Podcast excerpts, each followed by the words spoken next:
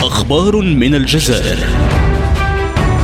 برنامج يرصد الواقع السياسي والاقتصادي والاجتماعي في الجزائر. أخبار من الجزائر. يوميا يوميا مع جيهان مرشيد على ريم راديو. أهلا بكم. المحامية الجزائرية يمينة عليلي تستنكر الوضع المقلق للغاية للمعتقلين السياسيين ومعتقلي الرأي بالبلاد.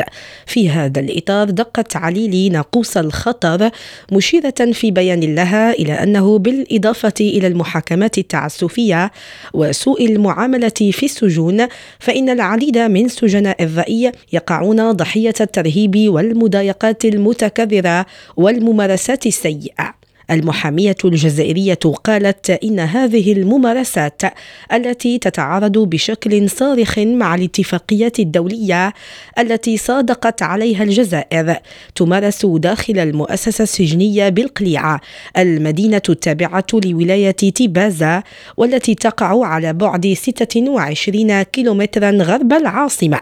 يمين عليلي أبرزت حديث المعتقلين عن التفتيش الذي تتعرض له أمتعتهم في كل لحظة وحين وبطريقة وحشية.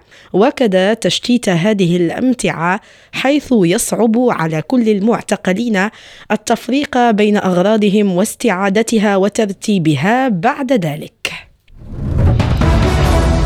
في موضوع آخر اهتمت صحيفة الشروق الجزائرية بإحصاء أظهر وجود أزيد من 375 بناية مهددة بالانهيار في العاصمة الجزائرية.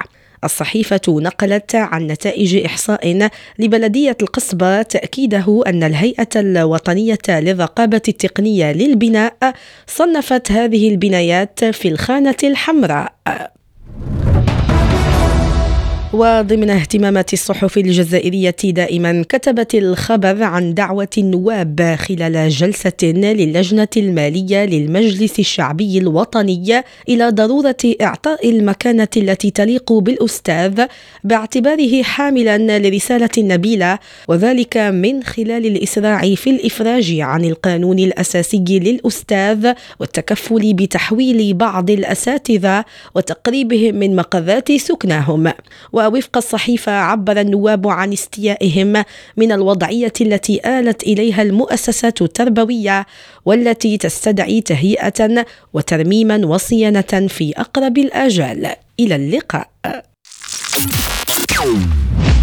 أخبار من الجزائر. برنامج يرصد الواقع السياسي والاقتصادي والاجتماعي في الجزائر. أخبار من الجزائر. يوميا يوميا مع جيهان مرشيد على ريم راديو.